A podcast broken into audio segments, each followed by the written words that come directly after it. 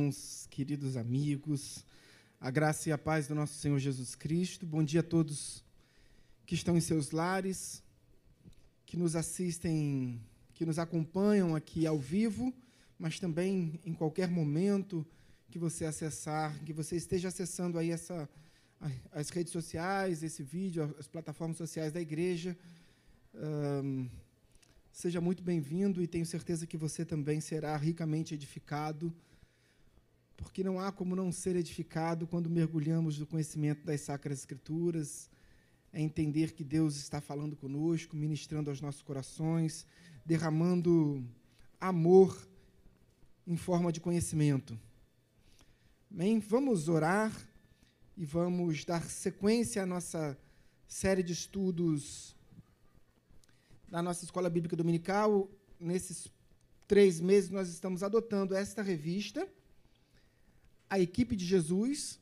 Cada revista tem a duração aproximadamente de três meses e ela tem um custo de apenas 10 reais. Nós ainda temos a revista na igreja, então não perca a oportunidade. O número de revistas é reduzido. É, nós, nosso pastor, ele se compromete, ele traz para a gente essas revistas para que a gente possa adquirir aqui de uma forma mais célere e mais rápida, sem qualquer custo adicional, apenas 10 reais. Se você não tem condições de, de, de adquirir a revista por 10 reais, isso também não será empecilho para que você tenha a revista e acompanhe as aulas. Ah, assim que esgotarem as revistas na nossa, aqui na nossa igreja, você também pode adquirir a revista através da plataforma da, do site da Amazon. Porque, assim como os grandes livros de grandes autores, é, a nossa revista também está lá na Amazon à, à disposição para quem deseja ali adquirir. Claro que aí pela Amazon você tem ali o frete, é, enfim, acaba tendo um custo um pouco maior. Aqui na igreja não tem, não tem nenhum custo adicional, apenas os 10 reais, que é o custo que a igreja tem com a revista, tá? para adquirir a revista do conselho.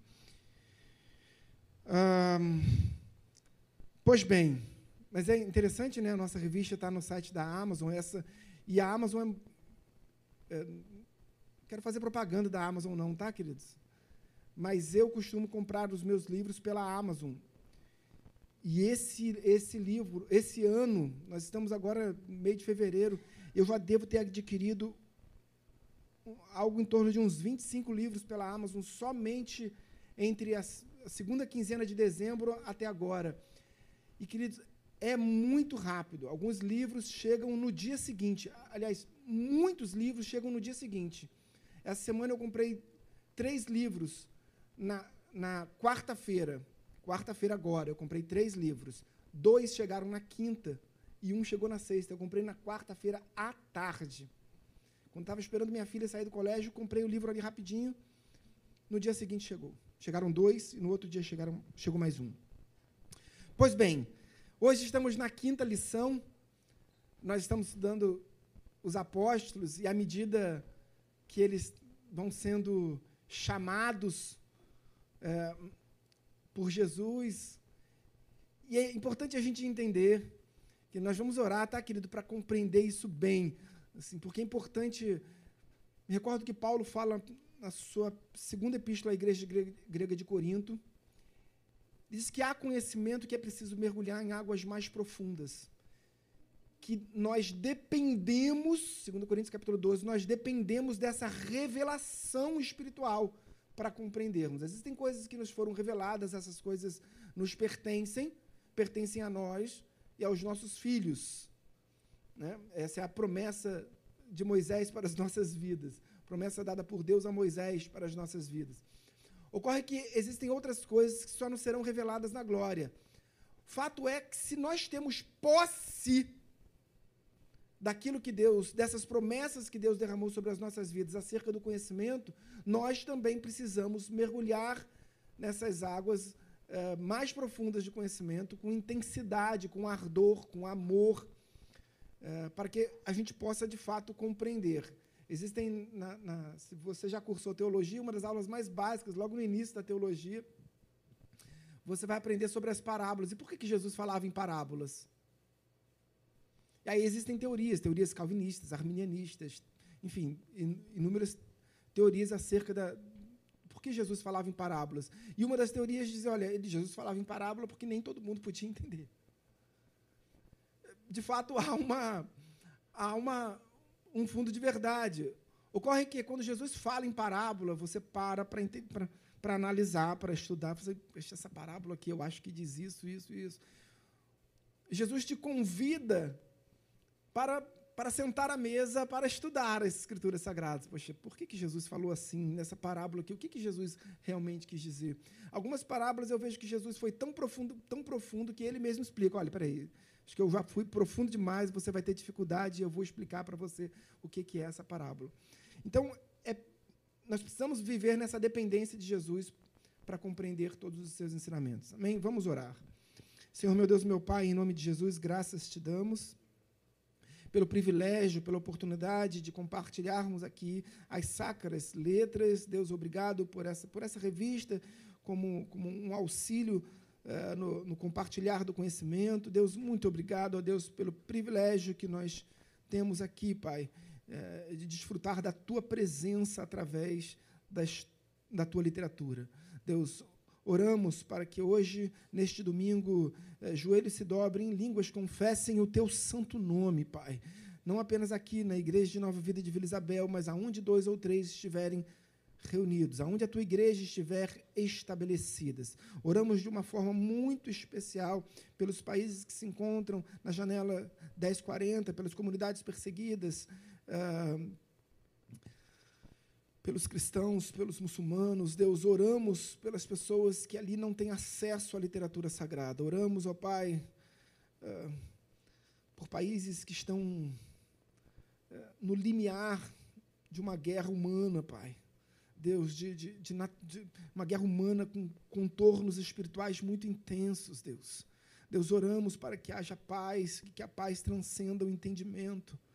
Deus, que essa paz que transcende, que transcende o entendimento humano, o nosso parco entendimento, que ela produza em seus efeitos, Deus, paz genuína, paz uh, não apenas um, a paz entre homens, ausência de guerra, Deus.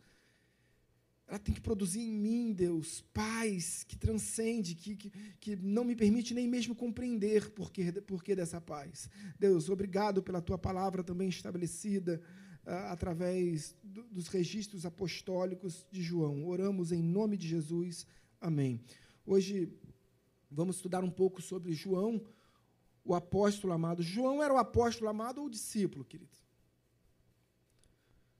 Quem disse que ele era amado? Quantas vezes? Por quê?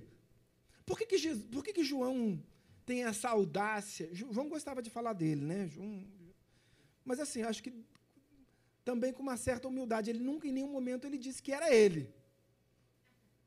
Em nenhum momento ele diz, olha, eu sou o amado, eu sou o mais amado. Em algum momento, João disse isso? Não, em nenhum momento. É, tradicionalmente, se atribui a João ser essa, essa pessoa. Alguns dizem que essa pessoa não era João. Se nós estudarmos as vertentes da, das linhas teológicas, nós vamos ver que, hoje não mais, mas a igreja presbiteriana entendia no início que essa pessoa era Lázaro. Por quê? Porque Jesus, porque João não diz que era ele. Ele não é, ele não é, não é expresso, ele não é claro. Né? Ah, evidente que não poderia ser Lázaro, porque Lázaro não estava entre os doze. Em João capítulo 13, João capítulo 14, diz que Jesus se assenta à mesa somente com os doze.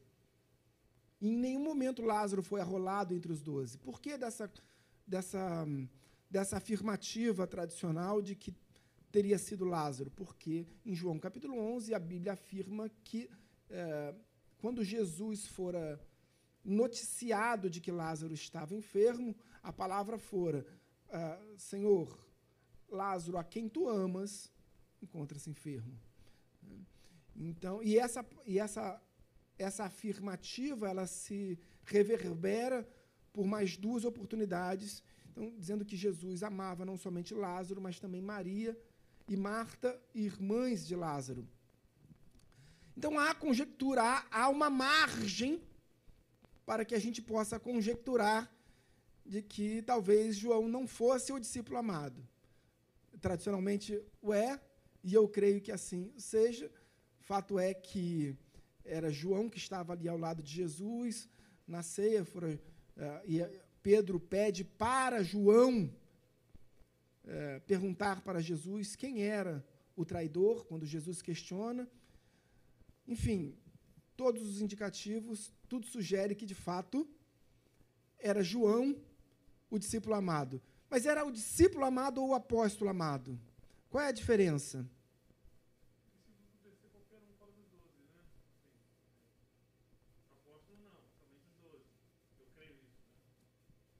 perfeito. Naquele momento, era, os apóstolos, os doze apóstolos eram os doze primeiros apóstolos. Né? Nós temos inúmeros apóstolos a partir deles. É, João, diz a tradição, que João se tornará bispo depois. Todas as igrejas é, correlacionadas à igreja matriz, que era Éfeso, Éfeso se desligara de Antioquia, que já havia se desligado de Jerusalém, então se tornaram três grandes centros uh, religiosos. A igreja matriz, mais enfraquecida, Jerusalém, depois Antioquia, com Paulo e Barnabé, e depois Éfeso, inicialmente uh, capitaneada, aberta por Paulo, difundida através de Timóteo, como pastor da, da igreja, mas sob o bispado de João. Fato é que discípulo é aquele que vai aprender. Discípulo é aquele que está ali para.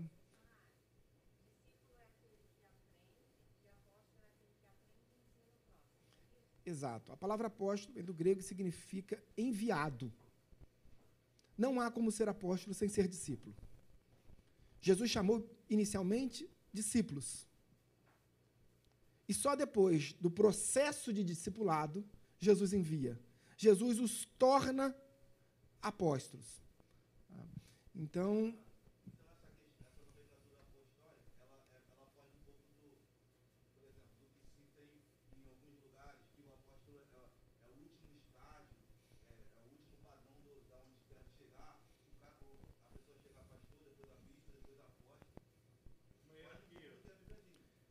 foge um pouco da. da, da a, veja, uh, a maior autoridade da igreja de Jerusalém era o bispo Tiago, que não for apóstolo e estava acima de todos os apóstolos.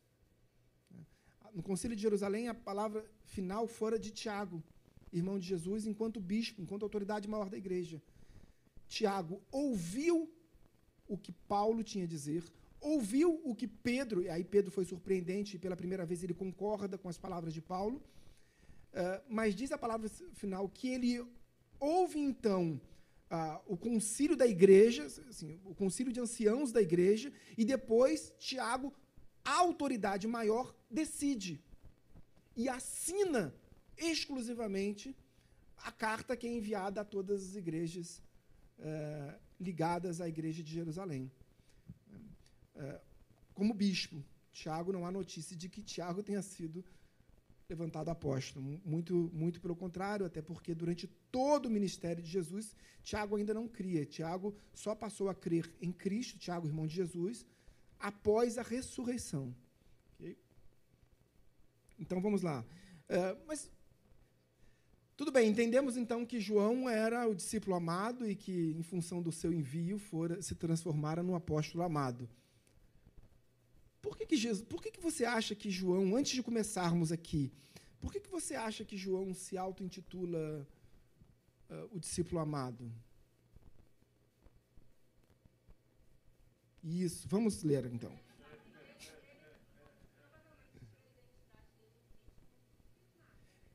E, então, é, eu, eu, eu concordo ipsis literis com você, Aninha, mas só eu e você, a igreja não concorda. Então, porque o que, que passa? Qual é a mensagem que se passa? De que João era mais amado do que os outros. Né? É,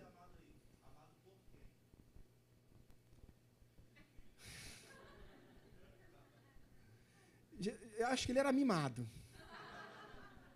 que ele era mimado por Jesus, não era só amado.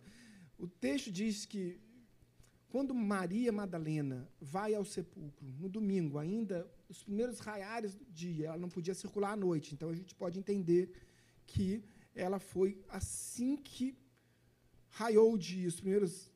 É, é, quando começa a clarear, assim, primeiro indício de luminosidade, ela sai de casa e vai ao sepulcro.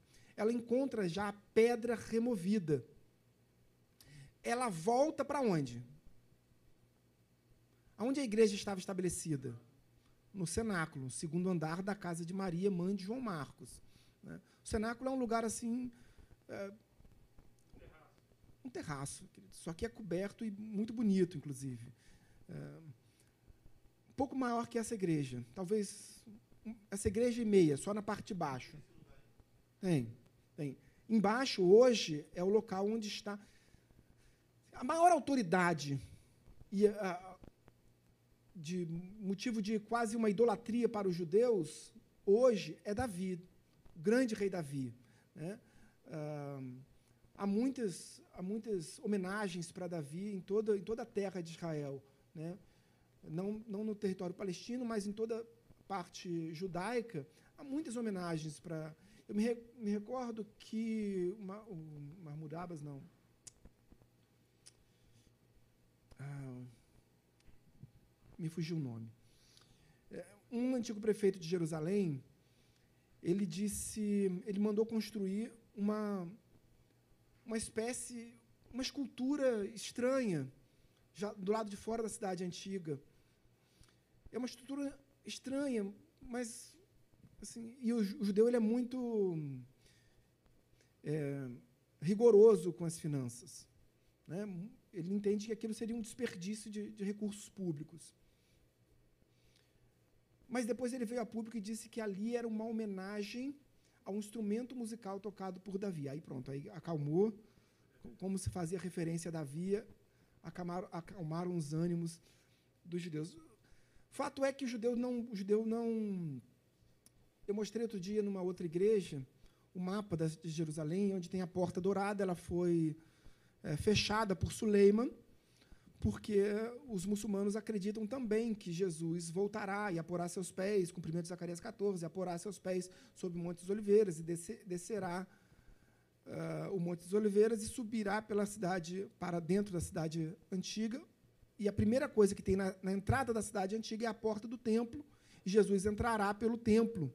O que, que, os, o que, que os muçulmanos fizeram? Construíram um cemitério em frente à entrada do antigo templo, porque aquela parte é a parte da esplanada das mesquitas, então de domínio árabe muçulmano, para impedir que Jesus passe por ali, porque Jesus, como um sumo sacerdote, não pode andar num cemitério, não pode caminhar sobre mortos, e que isso impediria o retorno de Cristo, o cumprimento da profecia messiânica da vinda de Jesus, da volta de Jesus. É claro que isso não vai impedir, mas fica algo alegórico para a gente compreender que eh, os judeus, os sacerdotes, não podem andar sobre mortos, não podem tocar sobre mortos, e nós não temos mortos na cidade antiga de Jerusalém, pessoas sepultadas. Né? O, o, cemitério mais nobre, mais caro do mundo, ele fica de frente para exatamente no, Morro das, no Monte das Oliveiras, né? de frente para a cidade antiga, é, porque ali os judeus acreditam que aqueles que estão sepultados ali ressuscitaram primeiro. É porque Jesus, o Messias, virá e aporá seus pés ali, e aqueles serão os primeiros a levantarem dentre os mortos. Enfim, não vou entrar nessa temática, mas fato que há uma exceção para os judeus. Há uma pessoa sepultada dentro da cidade antiga de Jerusalém. Davi. Os restos mortais de Davi estão exatamente embaixo do cenáculo. Não é no subsolo, é no primeiro andar. O cenáculo é o segundo. Então ele está na, na, na, altura da rua, né? ali, inclusive, que é a passagem da Via, da via Cruz. Né? Uh, ou, bem próximo. Né? Então, você tem ali a grande representatividade, minha visão pessoal, tá? no primeiro andar, a grande representatividade da antiga aliança, no primeiro andar, e no segundo andar, o grande símbolo de, né, de, de reunião da igreja, símbolo da, da, da nova aliança. Pois bem, vamos avançar. Então, Maria Madalena, quando ela tem aquela visão da pedra removida, ela corre e vai para o cenáculo. No cenáculo, ela encontra Pedro e João ainda lá, ainda naquele local. E os avisa. E o que, que os dois fazem? A Bíblia diz que os dois correm apressadamente em direção ao local onde Jesus havia sido sepultado. E quando ali eles. A Bíblia diz que. E esse episódio é relatado somente por João, e João diz: os dois discípulos correram muito, mas o discípulo amado chegou primeiro.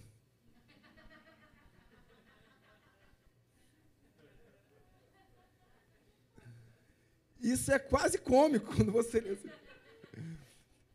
Os dois correram, a Bíblia diz que os dois correram muito, mas o discípulo amado chegou primeiro. E a Bíblia diz, João diz, olha, assim, talvez seja dois metros na frente, querido. Porque a Bíblia diz que eles corriam juntos durante muito tempo, mas que João chegou primeiro, que o discípulo amado chegou primeiro. Mas a Bíblia diz que ali, naquele momento, o discípulo amado, ele olha do lado de fora, para quem já esteve ali no local do sepulcro, ele olha, ele, ele, ele vê ali as vestes, é, mas ele não entra. E aí Pedro, em seguida, vem e entra. Fato é que, do início ao fim, é, João se auto-intitula o discípulo amado. E eu acho que, aí, aí, nesse, nesse aspecto, eu concordo uh, com a diaconisa Ana. Por que não? por que não reconhecer que eu sou amado? Eu não estou dizendo que eu sou mais amado que vocês. Eu estou dizendo que eu sou amado. Se você não se sente assim, eu me sinto amado. Talvez esse, talvez esse, é, essa, esse epíteto, esse codinome, esse cognome não, sei, não tenha sido atribuído por ele próprio. Talvez ele tenha gostado desse e tenha repetido no Evangelho.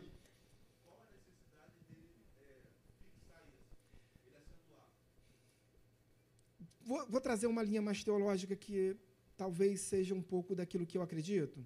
Se a gente buscar nos, uh, nos segmentos geográficos, nos segmentos temporais, aquilo que a Bíblia chama, o que a teologia chama de dispensação né, dos tempos, do tempo da igreja, né, a gente vai ver que na, na dispensação de, Eze, de, de Ezequiel, ele tem uma visão quando ele estava no cativeiro.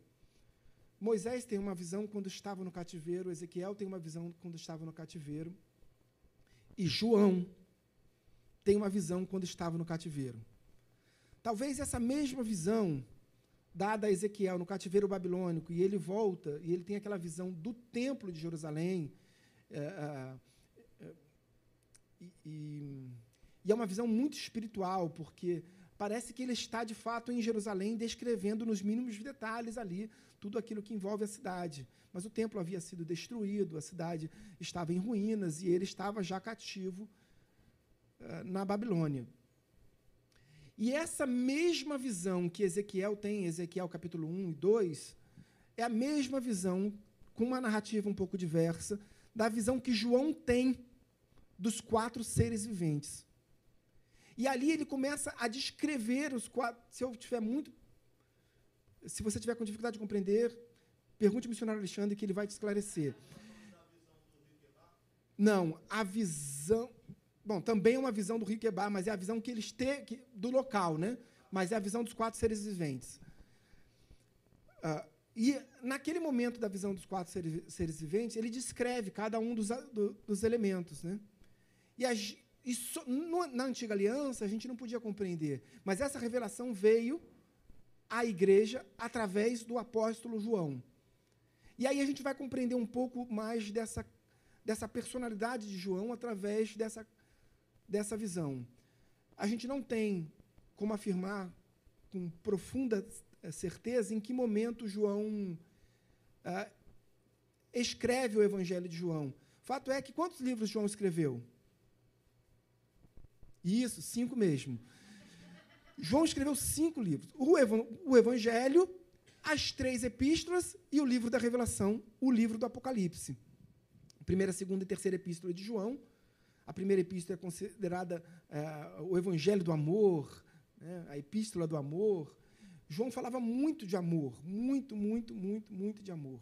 Só que, na visão dos quatro seres viventes, ele começa a identificar cada um desses seres viventes. E a gente começa a perceber que cada um desses seres viventes está diretamente relacionado à forma como cada um dos evangelistas relata, ensina acerca da pessoa de Cristo. A gente vai entender que Mateus escreve acerca de Jesus como um rei, como um leão, o leão da tribo de Judá. A gente vai entender que, que Lucas escreve acerca de Jesus como um animal, um servo, como um, um boi, o, o, animal que veio para servir. Né? E aí ele começa, ele descreve Jesus em todo o Evangelho como alguém que veio para servir. Marcos, por sua vez, descreve Jesus como homem. O fato é que a águia, o animal, o único animal que consegue olhar para o sol, o, uh, o animal que voa mais alto, o animal que não morre em solo, uh, vocês sabem que há essa essa ideia de que a maioria das, das, das águias elas não morrem em solo, elas estendem o seu voo até o momento da sua morte. Ainda que elas permaneçam doentes em solo, na hora da morte elas voam. Enfim, uh, isso é o que se entende, mas de fato, fato é que é algo mais divinal. O Evangelho de João ele apresenta Jesus como Deus, como um, um, um pai de amor, como algo mais divinal. Existe, tanto é que o Evangelho de João é um evangelho extremamente teológico. Extremamente teológico questão do batismo de, de, de Jesus, descrito por João Batista, descrito por João daquela forma, é, unicamente exclusivo do Evangelho de João. Ah, o diálogo de Jesus com Nicodemos, o diálogo de Jesus com a mulher samaritana, são, são diálogos extremamente teológicos e só estão descritos no Evangelho de João. Ah, João apresenta Jesus como pai, como Deus e como pai. João tem uma dimensão maior do que é o amor de Cristo. E talvez ele diga: Olha, eu, eu me sinto assim, eu sou um discípulo amado. Eu estou dizendo assim, olhando para João, João, eu me sinto assim, eu me sinto um discípulo amado. Eu me sinto alguém que foi separado para Jesus.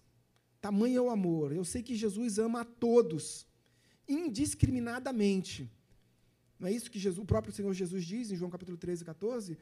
É, recebi o que entrego a vós o que recebi do Pai, o amor, com o mesmo amor que o Pai me ama, eu vos amo. Então, esse amor é indiscriminado, esse amor não, não é passível de preconceitos.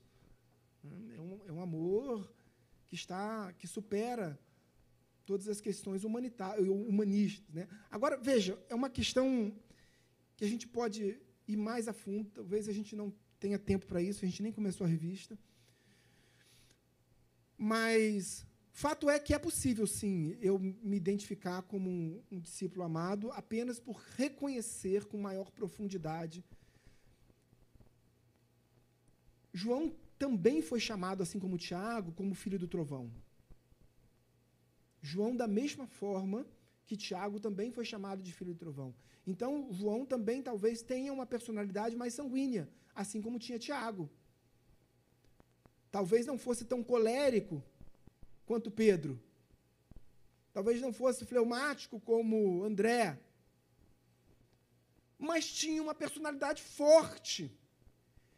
E quando a gente olha, ah, o discípulo amado, o discípulo que reclinou a cabecinha ali no, no colo de Jesus, no peito de Jesus, a gente acha, a gente encontra em João, a gente faz uma leitura da personalidade de João de uma pessoa mais frágil, uma pessoa quase que carente, uma pessoa que né, melancólica, melancólico é aquele que quer atrair para si as atenções. Então ele escreve, ele, ah, ele, eu sou o discípulo amado porque eu quero que todos vejam. E não é. João era também uma pessoa sanguínea, assim como seu irmão Tiago, e assim, talvez não, não ao nível de Pedro, até porque era mais novo. João era o discípulo mais, mais novo.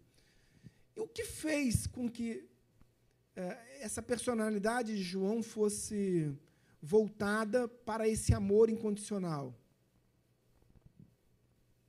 Quando Jesus estava na cruz, havia ali três Marias. Que Marias? Que Marias eram essas? E, e Maria, mulher de Clopas. Né? As três Marias.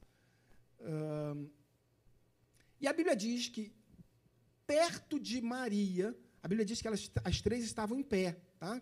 Não estavam ali ajoelhadas aos pés, estavam em pé. A Bíblia diz que perto de Maria, mãe de Jesus, estava João. A Bíblia não diz que, ela, que ele estava próximo de Maria Madalena. Então, talvez tivesse ali um, um pouco mais distante, enfim, mas ele estava ali. Quando Jesus diz: Olha, eis aí a tua Maria, eis aí teu filho, João, eis aí a tua mãe. E a Bíblia diz que a partir dali o que, que aconteceu? João foi morar na casa de Maria? Não. Mas agora Maria era mãe de João. Não, foi, não era essa a ordenança? Por que, que João, então, como filho, não foi morar na casa de Maria? Porque o objetivo de Cristo, de Jesus ali como filho, era, sobretudo, que João cuidasse de Maria. E não que Maria cuidasse de João. Maria foi morar na casa de João, diz a Bíblia. Que a partir daquele momento, claro, evidentemente, isso deixa, deixa, deixa óbvio que o seu esposo já havia falecido, já era avançado em idade, já havia falecido. Fato é que quando João vai para Éfeso, ele leva Maria consigo. Vamos, vamos, vamos avançar no texto, senão a gente nem entra. Na revista, os versos é, que estão ali como fundamentos, como fundamentação bíblica, diz assim: João capítulo 19, verso 26 diz: Vendo Jesus a sua mãe e junto dela o discípulo amado, disse: Mulher, eis aí o seu filho. João capítulo 13, versos 23 a 25, diz assim: Ao lado de Jesus estava reclinado um dos seus discípulos, aquele a quem ele amava. Simão Pedro fez um sinal a esse, para que perguntassem a quem Jesus se referia, quando Jesus disse anteriormente que um de vós há de me trair. Então aquele discípulo, reclinando-se sobre o peito de Jesus, perguntou: Senhor, quem és? João capítulo 21, verso 7, primeira parte. E o discípulo a quem Jesus amava disse a Pedro. Isso já quando, após a ressurreição, uh, Pedro pergunta para Jesus, uh, e Jesus responde acerca da sua morte, né, dando indício pela forma com que Pedro haveria de morrer morrer como um mártir. E aí Pedro, eu acho que ali ele se sentiu um pouco balançado, assim, tudo bem, eu vou morrer como mártir. Mas e esse aqui, ó? Ele não fala nem o nome. Ele deve ter ficado com raiva. Assim, havia um ciúminho ali. Senhor, mas e esse aí, ó? E esse aí que está vindo aqui? Esse também vai morrer mártir, né? Não, não sou eu somente, não, né? Não serei somente eu. Enfim, quem foi João? diz assim: uh, o apóstolo João foi um dos discípulos mais próximos de Jesus, sendo conhecido como discípulo amado. Filho de Zebedeu, irmão de Tiago maior. João era pescador, integrando uma família próspera neste ofício. A gente não sabe exatamente esse nível de prosperidade, tá? A Bíblia não diz que era de fato uma era uma família de empresários porque eram sócios ali, os quatro eram sócios juntamente com o pai deles mas até que ponto havia uma, um grau de prosperidade financeira, a Bíblia não esclarece.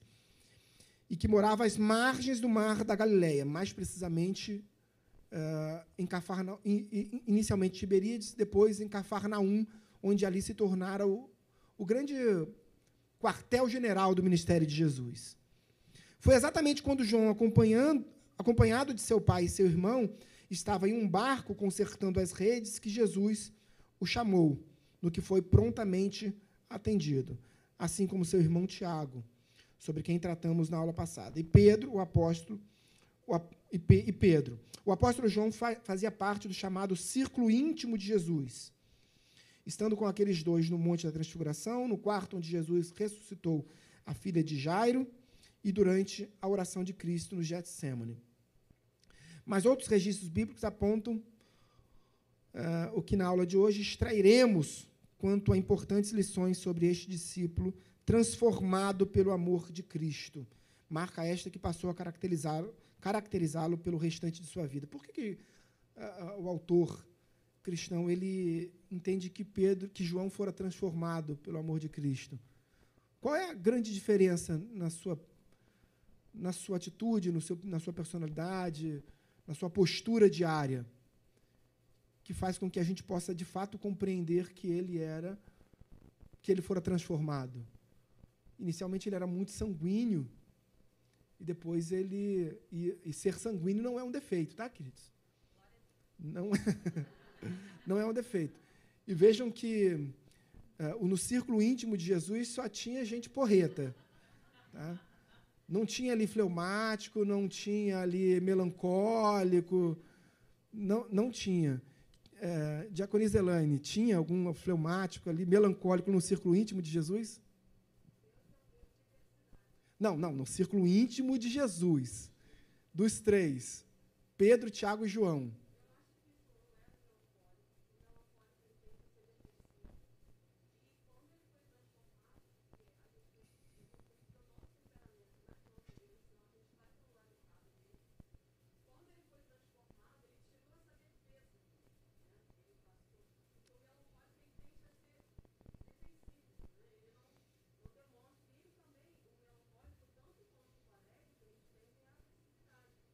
Isso, isso, exato.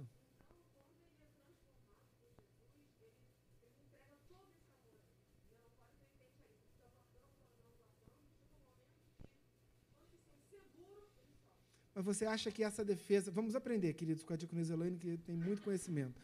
Você acha que essa defesa uh, de João ela se, se manifesta de que forma?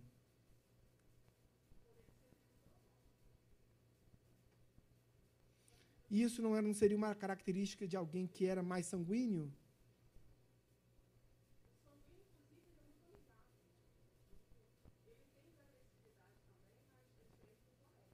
Não, mas eu não, eu, a, a, característica de filho do trovão, não, eu acho que Jesus estava fazendo bullying ali com, com Tiago e João, mas não no sentido de que ele fosse alguém raivoso. Ou, eu acho que era mais no sentido de alguém isso.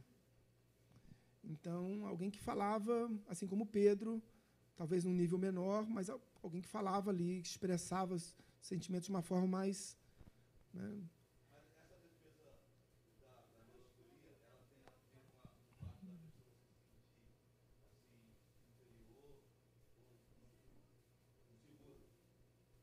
É, é porque eu, eu ah, tô, estamos aqui para aprender juntos, Diaconisa Elaine mas eu não consigo enxergar em João essa defesa uh, historicamente, culturalmente e nem biblicamente. Eu não consigo enxergar João alguém como mais melancólico, alguém que, que necessitava também, porque melancólico também é aquele que busca um pouco de atenção também, né? Busca. Mas nesse, no momento que ele escreve o Evangelho, ele já está altamente uh, uh, transformado pelo amor de Cristo.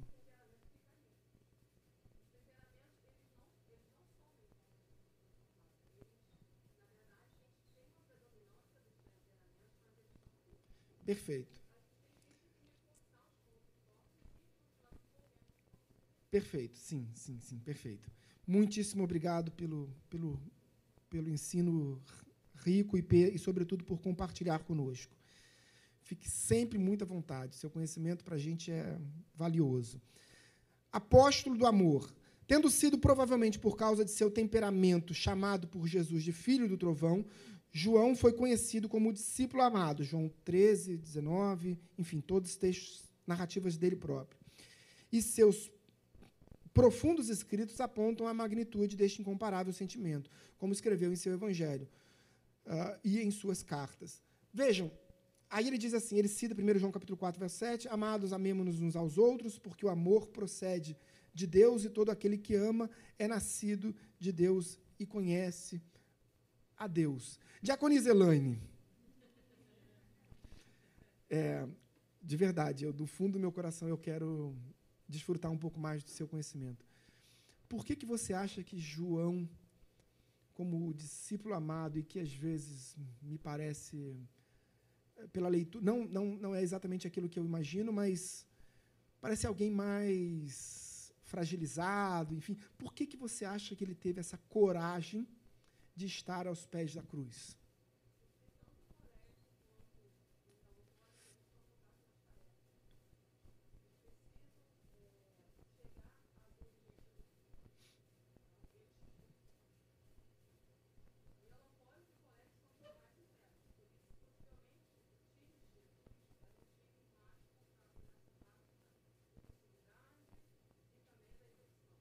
Sobretudo aqueles do círculo mais íntimo de Jesus. Outros não, a gente vai ver a personalidade de, de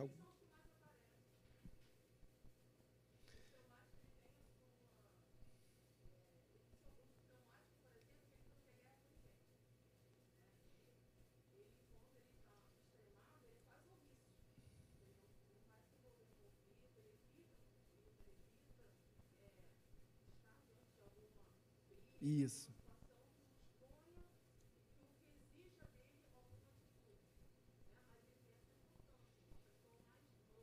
Perfeito. Vamos avançar.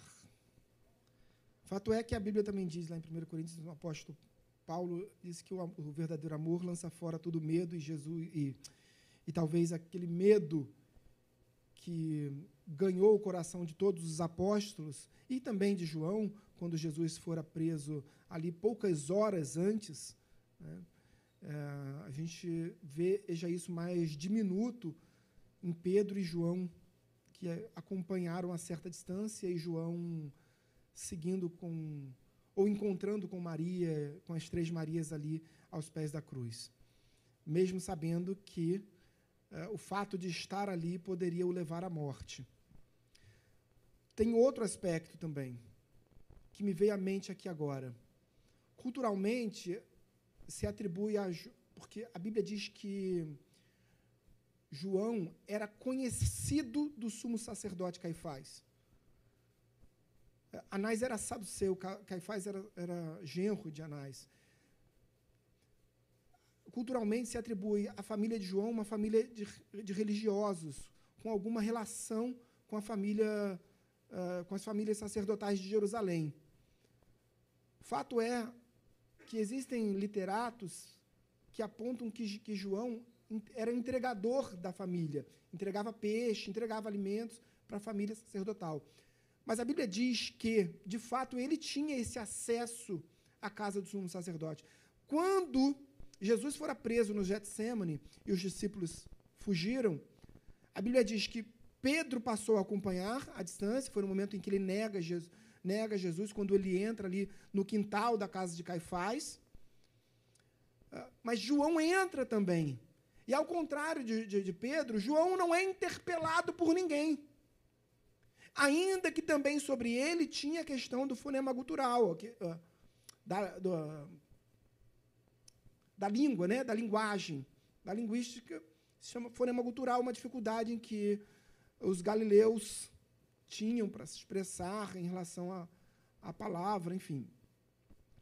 Uh, mas ele não fora interpelado, por quê? Porque ele já tinha livre acesso, de alguma forma, ele tinha livre acesso à casa do sumo sacerdote. E mais, ele não apenas ficou no quintal da casa do sumo sacerdote, como ele adentrou a sala do julgamento de Jesus.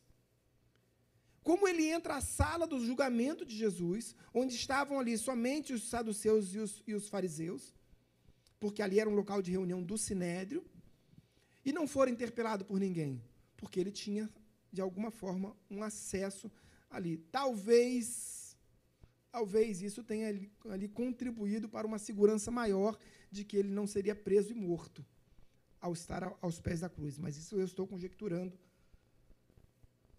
não há nenhuma afirmação bíblica quanto a isso. Vamos avançar. João, um homem de coragem, naquela cruenta tarde da crucificação, enquanto todos os apóstolos estavam distantes do Monte Calvário, a Bíblia registra que apenas João estava aos pés da cruz, juntamente com três Marias, a mãe de Jesus, a Madalena e a esposa de Clopas. A eles, Jesus verbalizou uma das suas últimas palavras antes de expirar: Eis aí a sua mãe. Vamos avançar, senão a gente não consegue concluir. Uh, João, um homem que sofreu por amor a Cristo. Alguém? A coragem de João se traduziu na perseguição e, consequentemente, privação da liberdade por amor a Cristo. Uh, quando pregava em Jerusalém com Pedro, João foi preso e levado para se explicar diante do Sinédrio, que pouco antes, porque pouco tempo antes tinha engendrado a prisão e martírio de Jesus. Enquanto Pedro e João ainda falavam ao povo, chegaram os sacerdotes, o capitão do templo e os saduceus. Quem era o capitão do templo, queridos? Vai dar tempo, não, mas eu vou dar uma aula para vocês sobre o capitão do templo, que é muito interessante, a figura do capitão do templo. Vamos, vamos avançar um pouquinho. Uh, já idoso, o apóstolo João bebeu o cálice do sofrimento e, por causa do evangelho, foi preso e exilado. João foi preso e exilado aonde?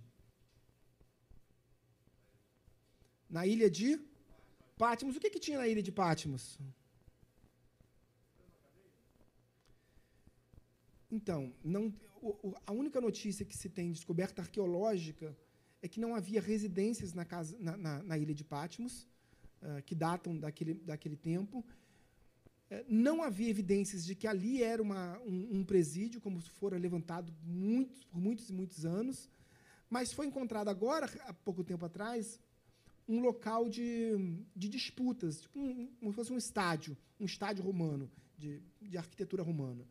Uh, talvez um lugar de martírios, enfim. Fato é que foram encontrados, não há evidências de ali de. Não se sabe se tinha alguma coisa, de fato, naquele tempo, ou se o estádio foi construído um pouco depois. Fato é que ele ficou ali exilado, e ali, no tempo do exílio, assim como aconteceu com Ezequiel e com Moisés, ali Deus o revela de forma sobrenatural, como nunca havia revelado a nenhum outro homem. Então, o discípulo do amor, o discípulo que busca esse amor de Cristo, através da oração, através de, de uma vida intensa de, de, revelação do Evangelho, ali ele recebe de Deus é, a revelação, o amor em forma de revelação. João, um homem de oração. Pedro e João estavam se dirigindo ao templo para a oração das três horas da tarde. Por quê? Acabou a aula, queridos. Mas por que, que João ia para o templo orar? Jesus já havia sido morto e ressurreto. Já havia o um entendimento da igreja que o templo éramos nós, porque a tradição de Pedro e João e dos judeus se mantinham, eh, mesmo dos judeus convertidos ao evangelho, se mantinham em buscar o templo como local de oração. Porque era uma tradição, e ali era o local de oração, e ali eles iam entregar a Deus os seus pleitos. Não, não havia necessidade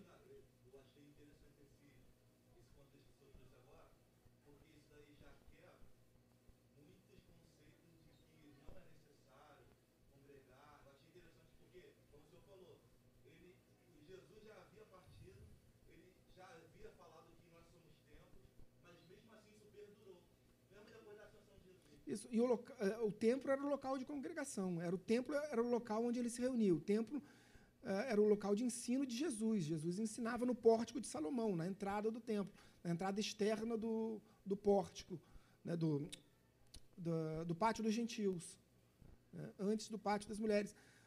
Jesus ensinava ali no templo. O local de congregação se transformou no cenáculo após o início da perseguição da igreja. Né? E aí eles passam a congregar no cenáculo, mas sempre há um local de, de congregação. O que não era mais necessário era o sacrifício, né? porque o sacrifício de Cristo era perfeito e acabado.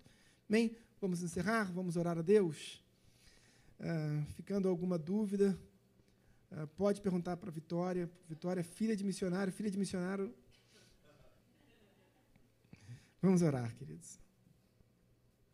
Senhor, meu Deus, meu Pai, em nome de Jesus, muito obrigado, ó Pai, pelos teus ensinamentos, pela tua palavra. Obrigado, Deus, pelo conhecimento compartilhado, Deus, através das sacras letras, da literatura sagrada. Obrigado, Deus, porque o Senhor tem ministrado aos nossos corações e nos permitido compreender que sim, Pai, é, nós somos amados por Ti.